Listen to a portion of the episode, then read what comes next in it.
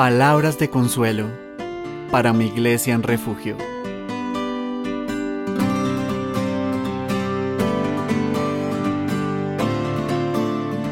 Hoy estaremos meditando en Primera de Corintios 1, 2. Dice este versículo. A la iglesia de Dios que está en Corinto, a los santificados en Cristo Jesús, llamados a ser santos con todos los que en cualquier lugar invocan el nombre de nuestro Señor Jesucristo, Señor de ellos y nuestro. La reflexión del día de hoy se titula Santos santificándose. Qué versículo difícil de entender. ¿Los creyentes de la iglesia de Corinto eran santos gracias a Cristo? ¿O debían aún esforzarse por ser santos? ¿Puede una persona santificada santificarse? Bueno, Intentaré explicarlo para ti, pero para esto es necesario empezar definiendo la palabra santo, la cual hace referencia a todo aquello que ha sido apartado de todo lo demás para darle un uso especial. Por ejemplo, cuando destinas un traje para usarlo únicamente en situaciones especiales, has santificado ese traje en tu closet, no en el aspecto religioso, claro, sino en el sentido material puesto que has elegido ese traje por encima de todos los demás para darle un uso especial. Para ti, ese traje es diferente, apartado, santo.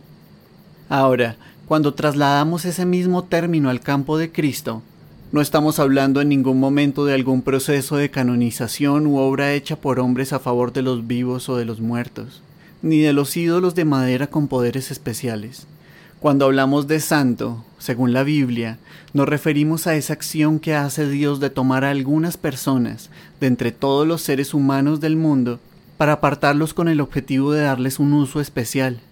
Cuando una persona cree en Cristo Jesús como su único Señor y Salvador, es declarado de manera inmediata santo por Dios, apartado de todo lo demás, con el fin de que ya no sirva más a su carne, al mundo y a Satanás sino que ahora sea siervo de la justicia, obteniendo por pura gracia segura entrada al reino de los cielos por toda la eternidad. Todos los creyentes somos entonces santificados en Cristo Jesús.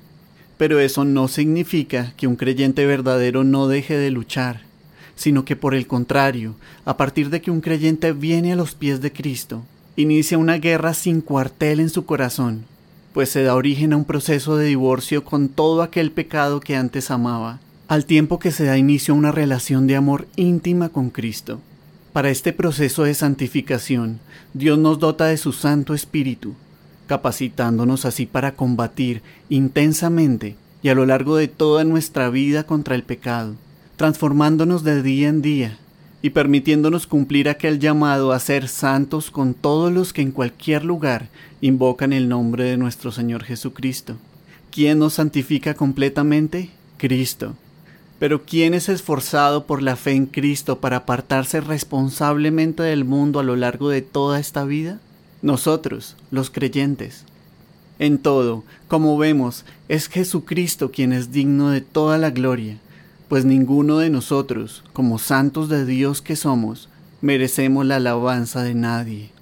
Pero a modo de postdata, ¿significa este apartamiento o llamado a ser santo que debes entonces considerar mudarte a un monasterio como ermitaño?